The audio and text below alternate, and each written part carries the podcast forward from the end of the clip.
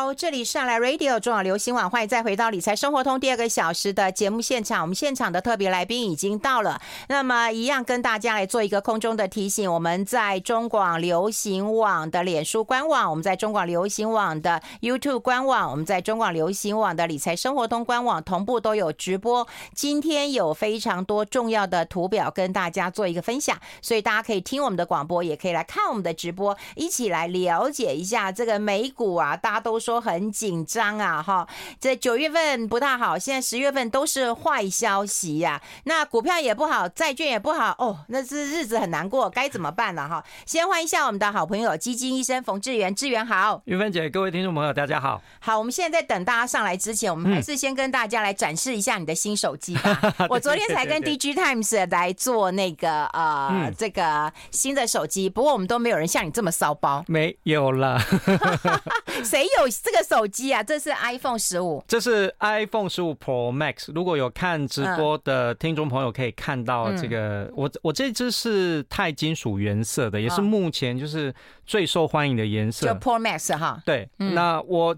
其实是第一次用 Pro Max，因为我之前不管是十一、十三，我都是用 Pro。我觉得它比我比我小哎、欸，而且比我轻哎、欸。因为 Pro Max 是六点七寸，然后 Pro 是六点一寸。对，我的 Pro Max 也是好大一只，它这次好像比较小一点。我是为了要放进西装口袋，所以我一直以来都是选 Pro。但是我这次是我第一次用 Pro Max 的原因，是因为哇，因为我觉得这一次哈 iPhone 的呃销售策略我不太喜欢，因为。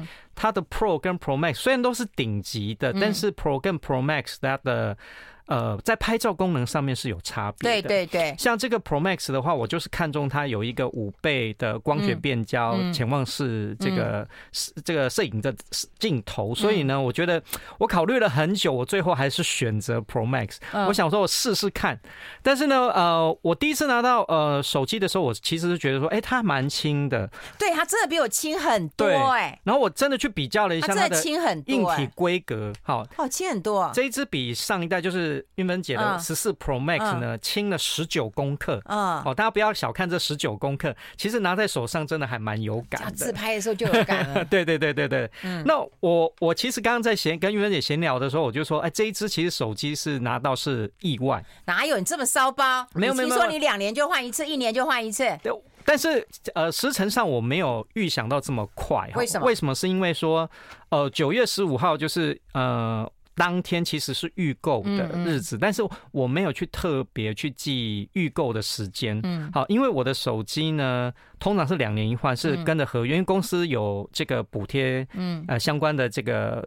资费方案嘛，所以我就是跟着合约走，所以我不是买空机的。嗯，那你不是买空机呢？其实每一年呢，呃，不管 iPhone 啊、电信公司啊，它优先给的并不是这些所谓的有资费方案的。对对，它优先给是你是买空机的。对，买空机的人先。对，那刚好九月十五号，我没有注意到它是预购的当天呢。啊，那时候我在公司上班，我想说，哎，这个也晚上了，我准备要回家了，不小心买一下。对，不是不小心买一下，是因为我在看那个，因为我回家坐公车嘛，我就。会看一下我的 A A P P，嗯，然后我想说，哎，还有五分钟，我的公车就要来了，我赶快快马加鞭，准备要去搭公车。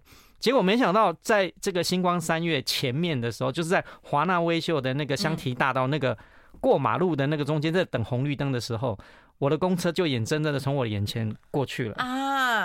那么我看了一下，下一班呢要二十分钟哦，这下怎么得了？我怎么可以浪费这宝贵的二十分钟？啊，不然你要干嘛？去买一只手机吧？没有，我就想说，我一定要去嗯逛街啊，或什么之类的。二十分钟你就不能够安分在那边等一下？很热哎！哦哦对啊对对对，很热 很热很热很热。所以呢，我就想说，还有没有事情还没有去处理的？有没有？还没有东西没有买，书没有买回家的之类的。嗯。后来我就想到说，哎，我的合约到了两年，因为两年因为两年前续 iPhone 十三 Pro 嘛。嗯。那我讲我的合约。到了，我是应该问一下台哥大最新 iPhone 的一个状况，还有合约的状况。嗯，我就再走过去马路那华华纳维修那个门市，然后我就问他说：“哎，我这个合约已经到了，这个十五十五的话，十五 Pro 我知道说，哎，可能没有这么快可以拿得到，那我可不可以先登记？”我就问他这样子，结果呢，没想到我得到一个很意外的回答，因为过去我想说，我大概还要再等个至少一两个月以上才有办法拿到。机子，结果他就跟我讲说，你要什么样的规格，我就跟他讲说我是要十五 Pro Max 的泰色二五六 G，嗯。嗯，他就说这个这个规格不确定有，嗯，哎，我听到这句话我就再三的咀嚼，我想说不一定有，那我就问他说，那什么时候会有？不是，我就问他说，那你的意思是五一二会有喽？嗯。嗯，他就跟我点头。哦。然后我就想说，那没看到我就贴一点，对对对。然后我就想说，更高贵一点，快一点哈，拿可以拿到手机。那我就五一二有喽。他跟我点头之后，我就说，那你可以帮我登记吗？他说今天晚上预购，因为我去的时候大概是六点多吧。他就今天晚上八点预购。我说你可以帮我登记吗？他说可以啊。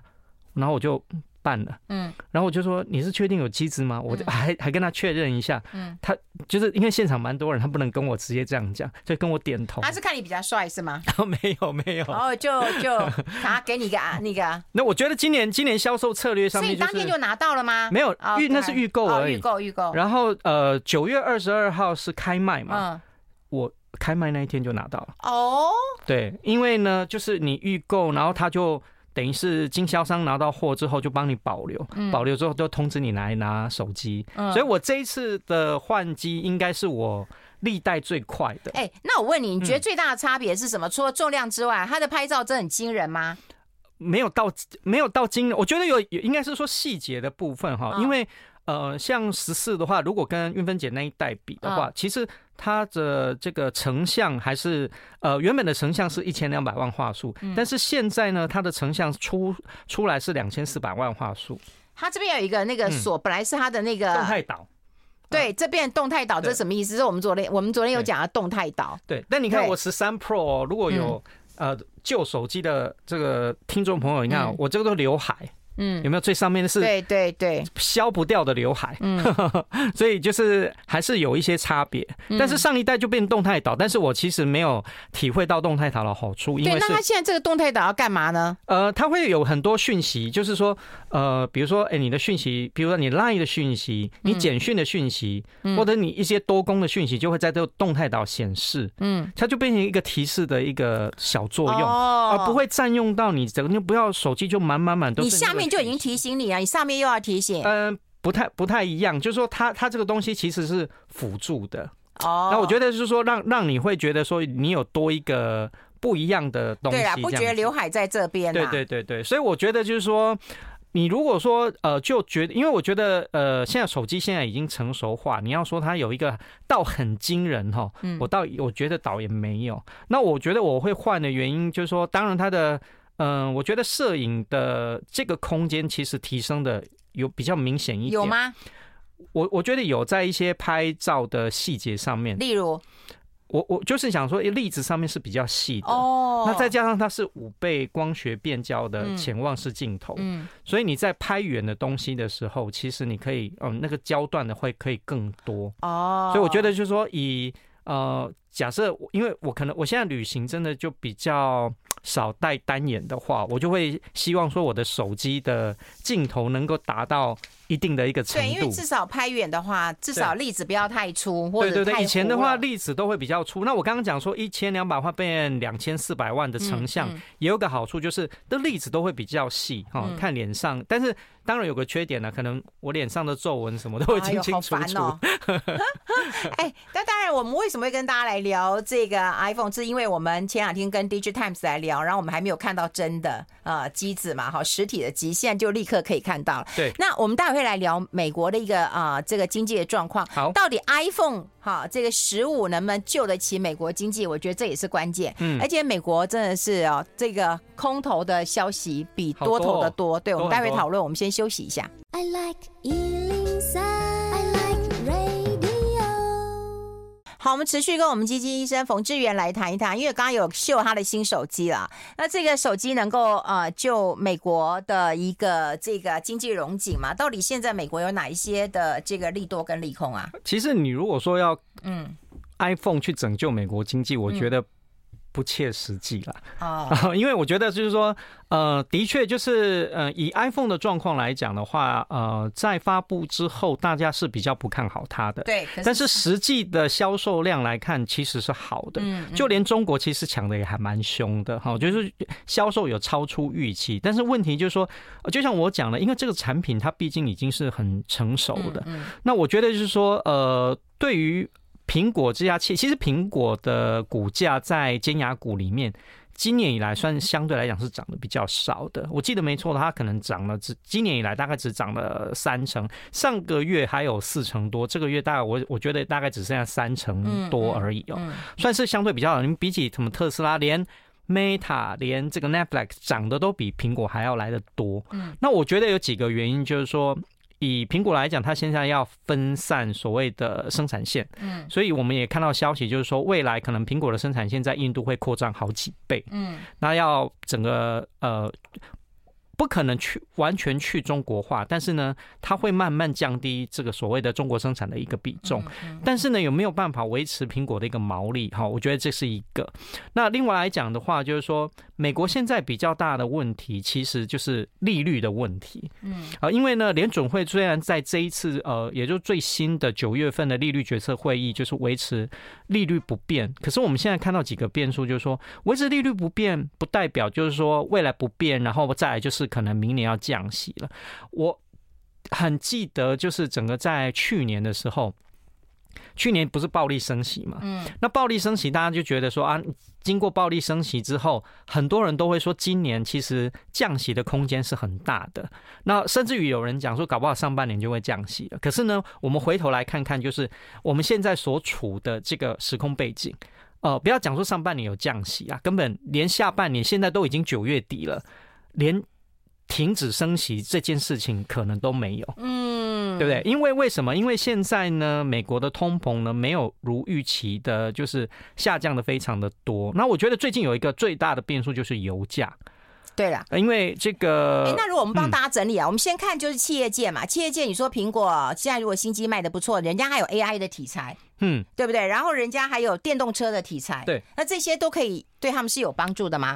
呃，有，但是我觉得是个别题材。刚好前天就是《华尔街日报》就是写的，就是说，美国现在有一个四大的利空，啊，四大利空。对，那第一个利空呢，就是这个所谓的汽车工人的这个集体罢工。对，罢工。那大家都知道，可能我们感受比较不明显啊，因为我们其实汽车产业并不在占我们整体的 GDP 并没有很大，可是呢，美国其实是很大的。嗯嗯。那么第二个呢，在于就是政府机构可能会长时间的关闭。好，那这个是歹戏拖，不是每年都要关一下吗？对，两年关一下。对，但是就说九月底之前，这个两党哈，如果还是做政治斗争，没有把没有办法把这个预算案给通过的话。那个可能就是说，很多政府，因为你没有付钱，人家干嘛要上班？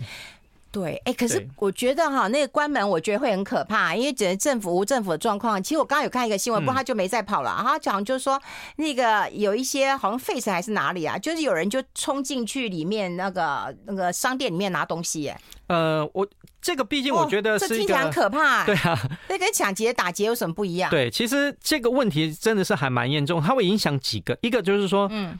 美国的在薪平等可能又会动摇，对，因为你政府付不出钱给公务人员这件事情，嗯，然后还有一个很严重的，就是说我们现在是不是很很重视美国的这种通膨吗？只剩三天倒数关门，哦，对啊，现两难，我觉得。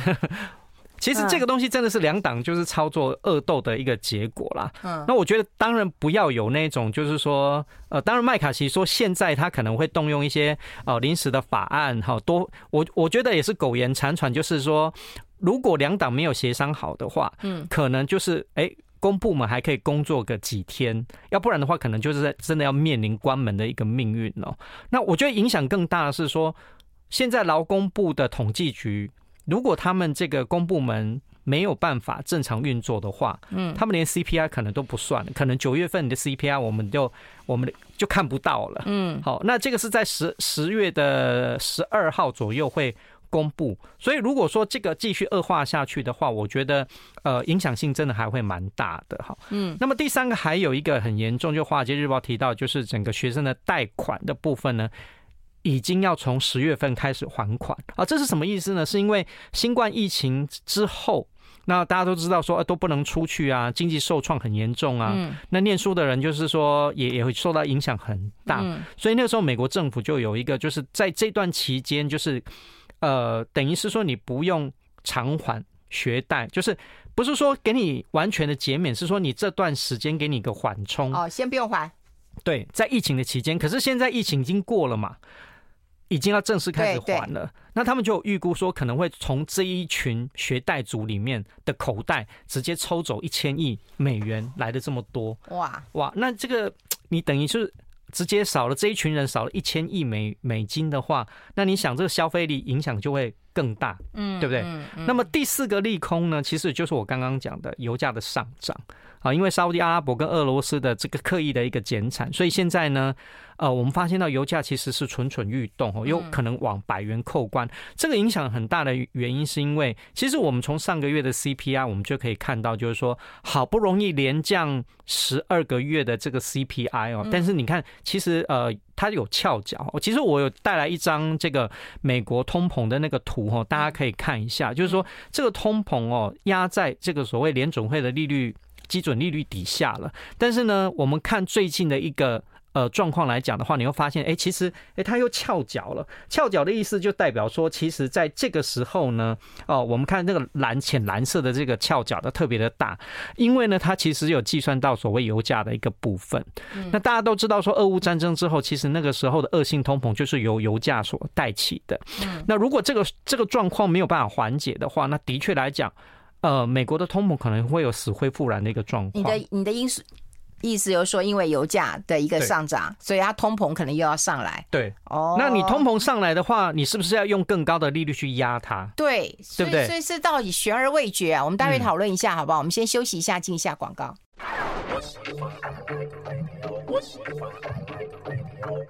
好，我们要持续跟我们志源来谈一谈，因为我们刚刚也提到了，就是说，呃，你提到了美债的一个状况，就是要等待的啦，哈、嗯，因为我觉得有钱买债券就是要 parking 的，对。那另外，如果你想要赚资本利得，你要看那个 timing 啊，哈，对对对。那 timing 的话，我觉得这次的发行公司大概就是错估了时机啊，所以让大家会觉得说，哎，本来是买债券要来这个保命的，现在都想要买债券来逃命的，也 也没有到这样了。我我觉得也不是说他们错错估形势，我觉得连。联准会自己都抓不准，对对。那联准会呃最近还有讲说要裁员，为什么裁员？嗯，因为他们持有的债券亏很大，亏了差不多一千亿哇。所以就是这个他们自己来讲说也是怎么讲，自己做的孽，因为升息升的太凶。对对对。那我为什么讲哈？我刚好也带来债券型基金今年以来的绩效证明哈，顺便工商一下，就是。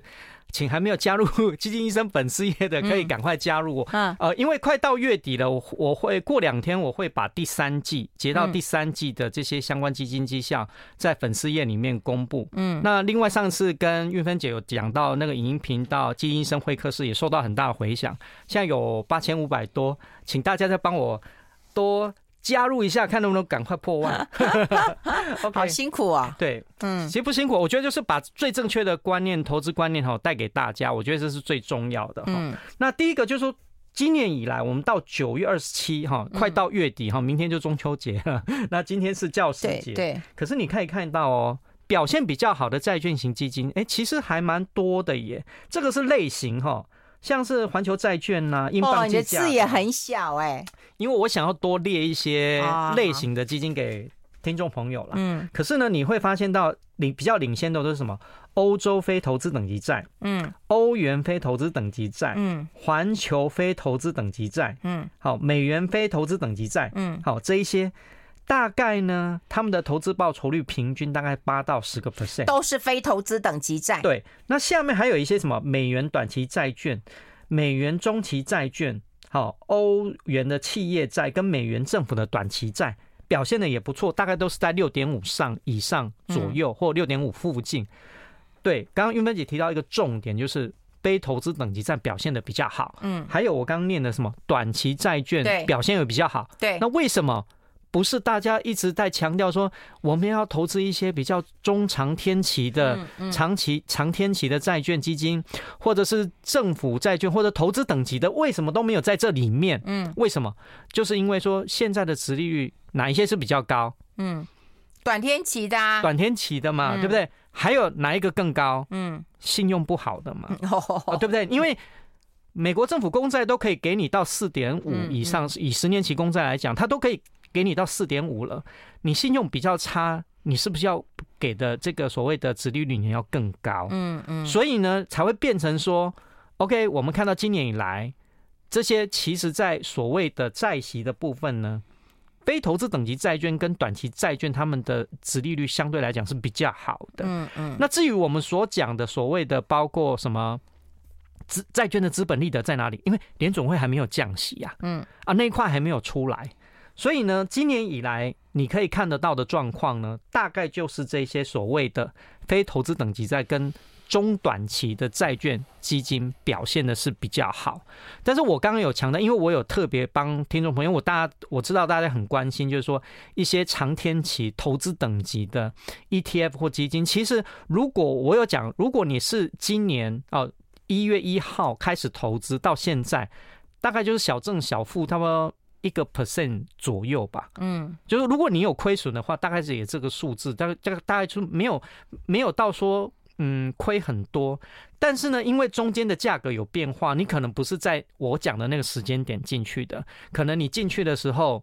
相对来讲，债券的一个价格有出出现了一些波动，所以我会觉得说，哎，这个部分来讲，就是呃提醒大家，如果你对这个商品有兴趣的话，嗯。你的投资心态要先做好，就是说你要期待的是两块。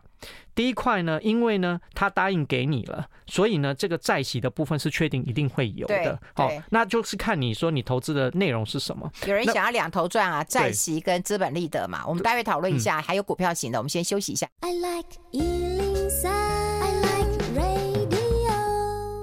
好，欢迎回来理财生活通，我是夏韵芬，在我旁边的就是基金医生呢。我们刚刚有跟大家来分享一下，这个美股看起来就是啊、呃，通膨没有呃完全的一个降温，所以呢，嗯、接下来你说要降息，可能压力很大，因为如果通膨又来，我又要升息了嘛。嗯、我只是现在不升息嘛，那如果通膨又要很大，我又要升息。嗯，对，那大家也认为说你升息到底也应该降息啊，所以我们老是在这边纠结是怎么回事啊？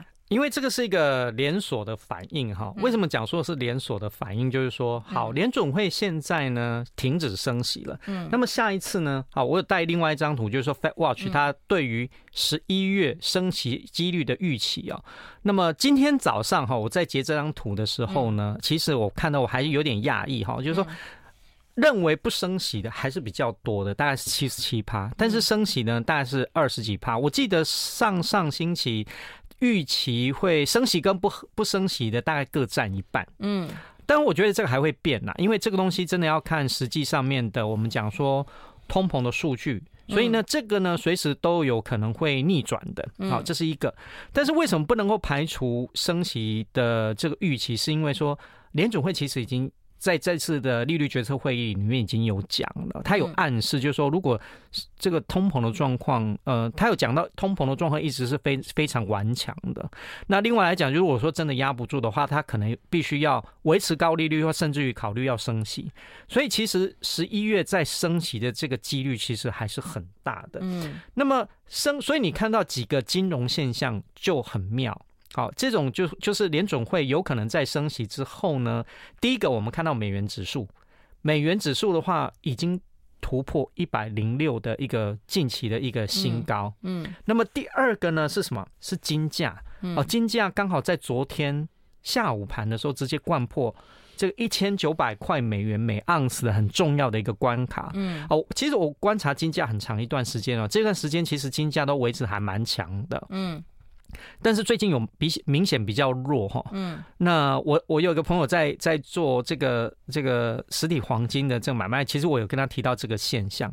我们看这个图，我们其实有在节目有一再跟听众朋友讲，就是说，哦，如果你对投资黄金有兴趣的话，美元指数你一定要呃留意，因为呢，金价呢是跟。这个美元指数是相反的，当美元在强的时候呢，有可能金价就会比较弱。嗯，所以呢，其实你看，就是这个曲线刚好，哎，两个走势真的都是相反的。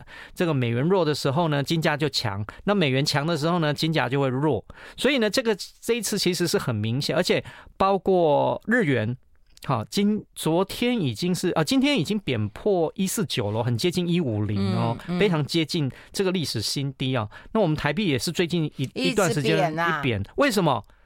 美元强啊。对，而且还有一个原因是因为。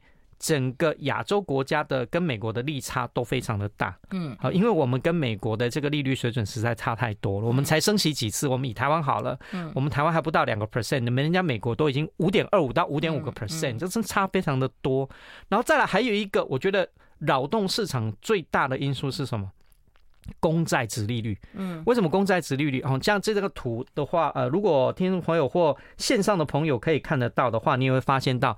最近十年期公债值利率呢，创了十六年的新高，哇，这很这个是很大的一个变动，而且不只是十年期公债，你看这个短天期的两年期公债也好，或二十年期的这个长天期的公债也好，其实都是往上飙的状况。为什么？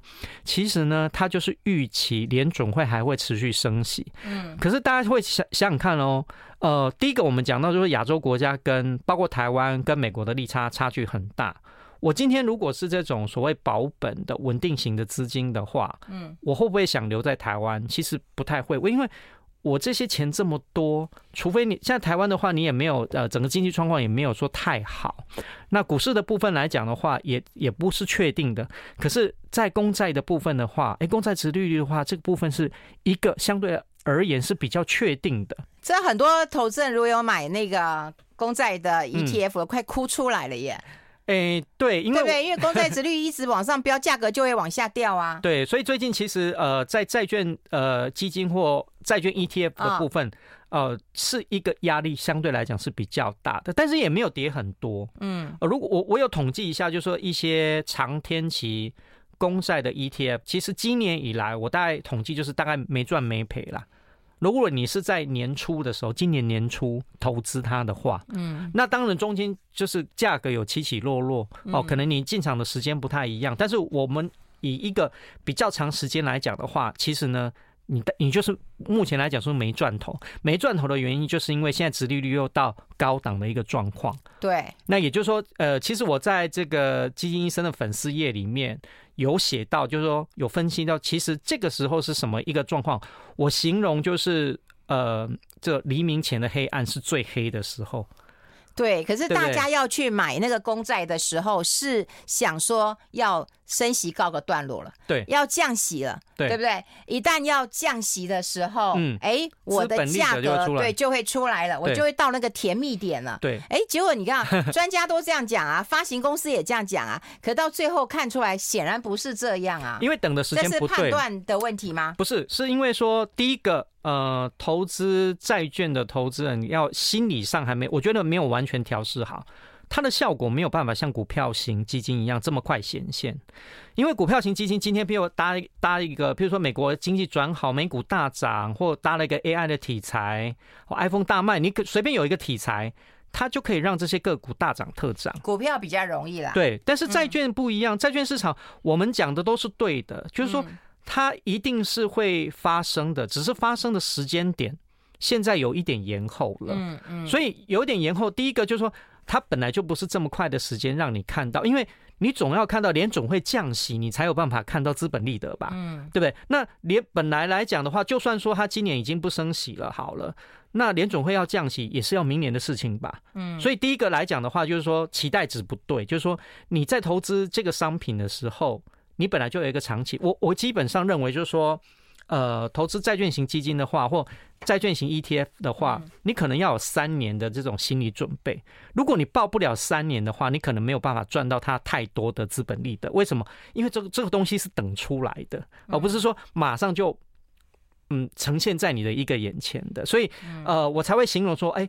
黎明前的夜晚是最黑的，那这段时间要很长，所以我们发行公司也是超前部署啊，对，然后让大家觉得，哎，这个有套牢的压力啊。我们待会会跟大家进一步的分析，就是关于美国的呃债券或者是股票的话，应该做怎么样的一个呃观察？那今年的绩效到底好不好？我们待会也可以跟大家来做一个探讨。我们先休息一下，进一下广告。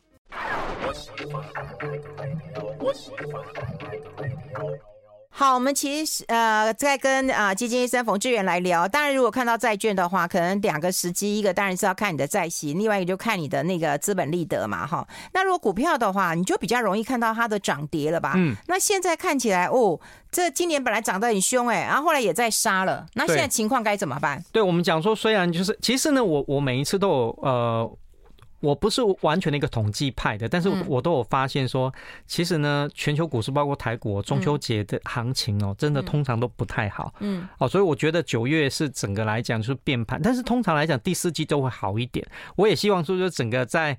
中秋节过后呢，美美国跟台股都有一个比较好的一个消息哦。嗯。但是如果我们从今年以来，我们从指数来看的话，我们跳到今年以来指数涨得比较多的，嗯，其实美股指数涨得还是蛮好的，包括哪些像费城半导体指数哦，对，今年以来哦，其实已经有比较下来了，它之前还更高，但是现到现在比较差的状况来讲的话，今年以来到九月底还有三十二点八，嗯，好，然后再来像纳斯达克部分也有超过二十五趴，嗯，然后再来其实表现。比较像日本，呃，有超过二十四趴，台股的部分有超过十五趴，好，越南啦、啊、西班牙啦、S M P 五百啊、韩国啊、呃、法国啊、印度啊，大概都是今年以来超越 MSCI 世界指数表现来讲，相对是一个比较好的一个状况哦。那大家一定很关心，就是说。哎，那到底美美股基金的表现状况到底是怎么样哦？对哦，其实美股基金我觉得其实有一些今年以来表现的也是还蛮好的，但我我觉得今年嗯，可能很多基金经理人要打屁股。嗯、为什么打屁股？是因为就是如果我们把这个。呃，所谓的 ETF 跟所谓的主动型基金把它给放在一起的话，你会发现到美股基金的部分哦，很多是 ETF 表现比较好的。嗯，好像这个第一名的居然是统一的 FNG 所谓的尖牙股的这个 ETF 哦，对不对？这个。对啊，第二名呢？你说那没关系，第一名被拿走了，他因为他有尖牙果且十档嘛。嗯。第二名呢是这个国泰的标普北美的，也是 ETF 哎，超过四十趴。嗯。好，第三名哦也是 ETF 富邦的 Nasdaq 一百。嗯。到第四名我们才看到主动型基金。哦。好，所以这也是我为什么讲说，哎，是不是可能有经理人现在压力很大，要打一些被打屁股的原因哦？就是说，呃，我们讲说主动型基金就是就是。基金经理人，你可以运用你的专业的知识，然后你可以拼出更好的所谓的 alpha，就所谓的报酬的一个部分。但是实际上显现的时候，好像在同一个类型的时候，你并没有比这个所谓的主动型基金啊，你没有比被动型的基金好。好，所以我觉得这个部分是一点。那第二点是说，其实。呃，我觉得表现比较好的哈，它还是有一些特色在，就是说它会比较着重于所谓的呃重点股哈，就所谓的尖牙股哈。如果你像第一名的呃 FNG Plus 这档 ETF 来讲的话，它其实就是投资只有投资十档，而且这十档呢，它的权重都是差不多百分之十，就是什么辉达啊，特斯拉哦。还有包括他现在啊，最近把增加了一档哈，就是在博通的部分，然后他有投资 Meta 啊、脸书、苹果、啊 Google、啊亚马逊，好，大概就是这几档了。所以今年来讲，就是说我们刚刚讲的表现比较好，就像辉达啦或 Meta。哦，这些 Google 表现也也还蛮不错，反而是苹果表现比较差一点。然后特斯拉表现也还蛮好的，所以呢，就是带动了这些所谓的 ETF 的一个部分哦。嗯，那如果我们看全球型的，其实全球型其实美美国的占比也很高，啊也也很高，所以这两个类型其实呢都有超过我的统计有这两个平均呐，好一个比较高一点，差不多十八趴，一个差不多在十三趴左右。就总体的平均哈，那全球型的股票型基金呢？啊，呃，这个经理人可能也也要被打屁股。为什么？你看第一名的是什么？富邦未来车，大家可能会觉得很奇怪，为什么富邦未来车会被列为所谓的全球股票型？这是因为呢，这一档 ETF 的设计，它告诉你说，我要投资在这些跟移动。经济有关系的，嗯，他没有说在哪个国家，所以美国的也可以，台湾的也可以，就是全世界只要跟车有关的我都可以，所以它就是全球的类型。嗯，那第二档的话，呃，国泰的全球智能电动车也是一样，只要你跟电动车有相关的，不管你在哪个国家，我都可以投资。所以这两档你看它的一个投资报酬率其实都有超过五成以上，甚至于富邦未来车要超过六成以上哈。那再来像元大的全球人工智智慧的 ETF，嗯，啊，还有包括台新的五 G 全球 AI 机器人的精选的 ETF，哇，前面几档都是 ETF，到第五名才出现所谓主动型基金。哦，所以真的就是呃，我觉得这样也好，就是。主动型跟被动型就是比拼一下，对，所以每一次我都跟大家讲，就是说，如果你今天问我啊，因为我觉得台湾很特别，是因为 ETF 市场发展的很好，很热，那是不是就投资 ETF 就好？也不一定。其实我都是告诉大家，很持平的告诉大家，就两种基金都好，主动式的也好，被动式都有它的优点，嗯，就是看你要什么，因为。被动式的它比较透明，所以你随时都可以看到它的一个持股比例。嗯，但是呢，主动型的话，它可能就没有办法这么及时。对啊，都有好处啦，看你要哪一种哈。但是我们从这两个类别哈来看的话，主题型哎，对，呃，主题型的也有，或者是泛这个全球的也有，因为它的类别啊，就像我讲的，为什么呃有的表现这么好，但是为什么整体的平均才十几个 percent，就是因为也有表现的。不太好的，嗯，好，所以呢，这个类别呢，其实呃，基金类别也是还蛮多的。你在筛选的时候，还是要特别注意一下哈。但我觉得这几个，就是说，我们先要看最重点的，就是九月底美国政府会不会关门这件事情。好，就这三天了，就这三天了。我大家那个要吃月饼看月亮，还要再关心一下美国。我觉得应该会没事啦，那只是说可能弄得到最后好。弄得好不好看呢？哈，这件事情，然后罢工这件事情，我觉得当然就是看说，呃，劳资双方呃有没有办法达成一个共识，因为这个本来就是一个很难解的一个问题。那我觉得油价的问题可能是比较麻烦哈，就是说这个部分来讲的话，呃，因为是供需的问题哈，它除非。除非美美国今天又把所所谓的页岩油的这个大大量的生产之类的，或全球的经济可能需求又没有那么强的一个情况之下，可能油价可以稍微压抑一下哈。但我觉得重中之重还是所谓的联准会的利率决策会议啊。所以我觉得十月十号我们刚提到的这个所谓的 CPI。就更重要了，因为呃，综合的 CPI 是有含油价的，核心的才没有含油价跟食品的部分，所以十月十二号的 CPI 就变得非常重要。如果它又继续往上翘、往上走的话，哇，那联总会压力就会很大。所以呢，我们一看到这个公债殖利率为什么最近都不要说压不下来，根本就一直还在还在往上走，很很大的原因就这样子。其实你要问我。我可以跟大家讲，我确定二零二四联总会绝对有降息的空间。嗯，但是你要降多少不一定。好，原本大家认为四码变两码，但是不管怎样，你至少都已经降了嘛。嗯，会降嘛？所以二零二四应一定有降息的一个空间。但是呢，已已经这么近的情况之下，照理说，殖利率应该要往下降了，因为有降息的一个空间。就是因为说这个通膨的状况看起来就是没有办法让人很放心，说联总会就是会呃。持续的停止升息，它可能它也许还会维持这个利率很高一段时间，所以这个就是变成一个目前来讲最大的不确定因素。那还有一个就是因为美元指数很强，所以整个资金外流的情况让日元啊、台币啊、亚币这些都比较弱一点。对啊，真的很辛苦啊！所以美国一有事情，全世界都要担。然后美国一强，然后钱又回去了，这当外资又把台湾当成提款机了。好，我们今天花一些时间让大家知道美股最近的多跟空啊，哈，也让大家在做做这个择股或者是在的时候，能够更了解这个投资的一个趋势。今天非常谢谢我们基金医生冯志远到我们的节目现场跟大家做一个分享。我们下次再见喽，拜拜。